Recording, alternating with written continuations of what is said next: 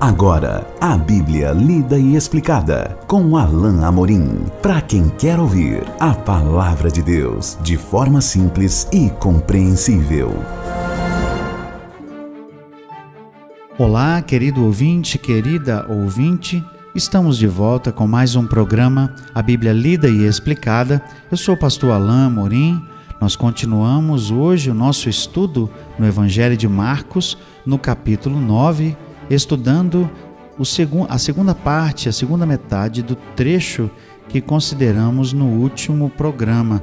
Hoje, então, leremos a partir do verso 21 até ao verso 29. Acompanhe comigo então a leitura da bendita palavra de Deus. Perguntou Jesus ao pai do menino: Há quanto tempo isto lhe sucede? Desde a infância, respondeu e muitas vezes o tem lançado no fogo e na água para o matar. Mas se tu podes alguma coisa, tem compaixão de nós e ajuda-nos. Ao que lhe respondeu Jesus: Se podes, tudo é possível ao que crê. E imediatamente o pai do menino exclamou com lágrimas: Eu creio, ajuda-me na minha falta de fé.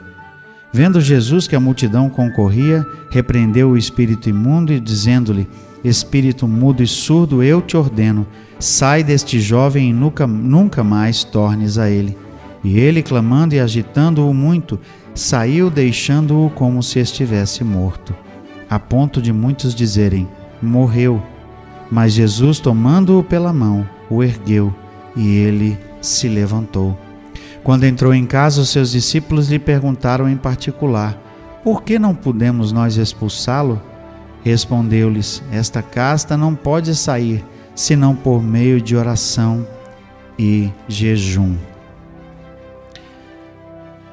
Com o final do relato aqui por Marcos, nós vemos que Jesus lida com a questão principal que está por trás desse milagre, que é algo que nós vemos que é recorrente em Marcos em várias passagens, em vários trechos, que é a questão da fé.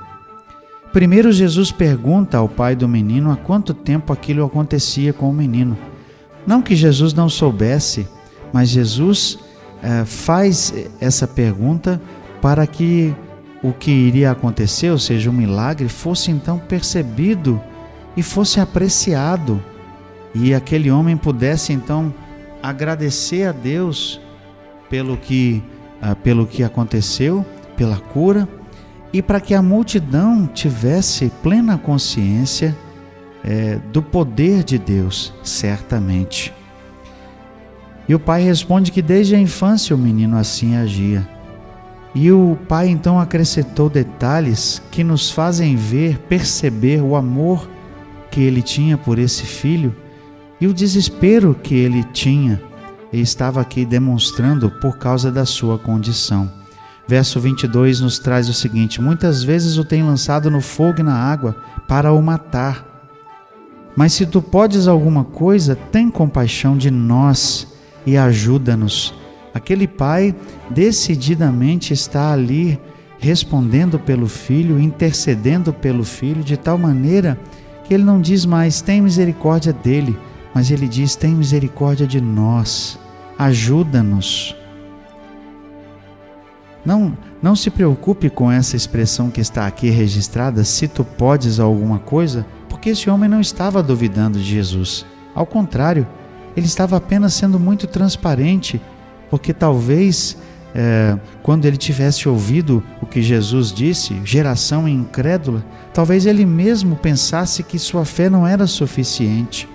Ele não estava duvidando. Ele estava apenas diante de um quadro terrível uh, do seu filho e estava vindo a Jesus como último recurso.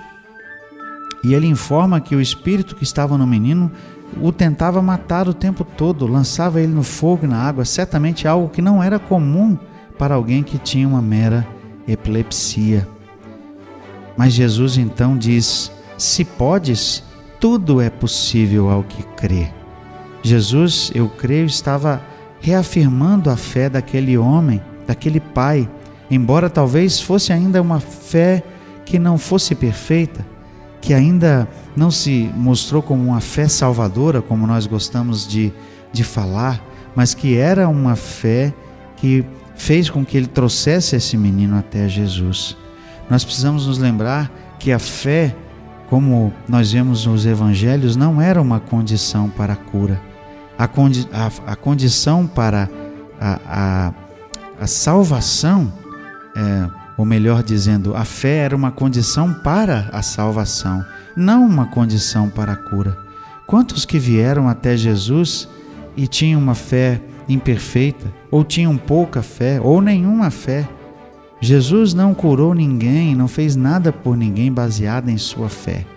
O que nós vemos é que a fé, sim, é condição para salvação. Então, ele disse imediatamente: Eu creio. E o texto diz que ele exclamou com lágrimas: Ajuda-me na minha falta de fé. Ele ainda se entendia como alguém que tinha uma fé ainda imperfeita, mas ele se apresenta humilde na presença de Jesus. E o texto diz então: Vendo Jesus que a multidão concorria, repreendeu o espírito imundo, dizendo-lhe: Espírito mudo e surdo, eu te ordeno, sai desse jovem e nunca mais tornes a ele. Jesus demonstra mais uma vez todo o seu poder ao expulsar aquele demônio e, inclusive, dando a ordem que ele nunca mais voltasse. E ele, ou seja, o espírito, clamando e agitando o menino muito, saiu deixando-o como se estivesse morto, a ponto de muitos dizerem: morreu. Mas Jesus, tomando-o pela mão, o ergueu e ele se levantou. É óbvio que Jesus tinha poder para curar aquele menino.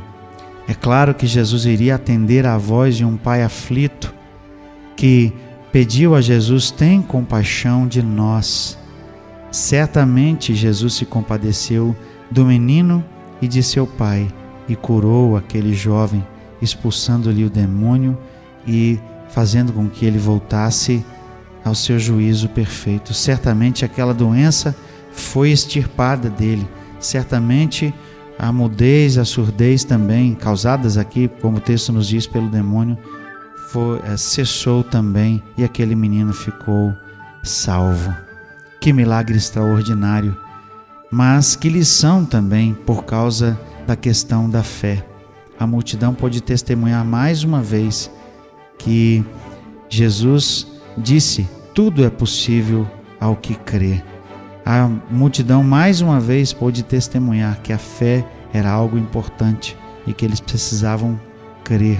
Não necessariamente por causa do milagre, mas crer em Jesus, crer em quem Jesus era, crer no seu poder.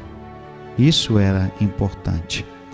E o trecho finaliza dizendo o seguinte: quando entrou em casa, os seus discípulos lhe perguntaram em particular: Por que não podemos nós expulsá-lo? Respondeu-lhes: Esta casta não pode sair senão por meio de oração e jejum. De alguma maneira, os discípulos ainda precisavam estar mais alertas espiritualmente para que, quando acontecesse algo assim, eles estivessem prontos. Talvez eles tivessem fé mas faltou-lhes aquela disciplina, aquela diligência em, com fé, orar e pedir a Deus que realizasse aquele milagre. De alguma maneira, nós vemos aqui que, até para nós crentes em Jesus, a medida da nossa fé precisa ser exercitada com perseverança, com a esperança, com a certeza de que Deus tem o poder, de que Jesus tem o poder para realizar aquilo que estamos pedindo. Então, essa resposta de Jesus nos traz a confirmação de que seus discípulos precisavam estar sempre conectados com Ele em oração, que eles precisavam estar ligados a Deus e estar vigiando, vigilantes. Até mesmo ficamos nos lembrando de quando os discípulos foram chamados por Jesus para orar e vigiar. Certamente é algo que eles precisavam fazer para que estivessem prontos. E certamente é algo que nós precisamos fazer para que também nós estejamos prontos a exercer a nossa fé em Deus. Chegamos ao final desse trecho, mas vamos continuar o nosso estudo do capítulo 9 no nosso próximo encontro. Jesus está começando a preparar os seus discípulos para a reta final do seu ministério e para o momento que virá após o término do seu ministério, que é justamente a sua morte e a sua ressurreição. Mas isso veremos juntos no nosso próximo encontro. Até lá, que Deus te abençoe.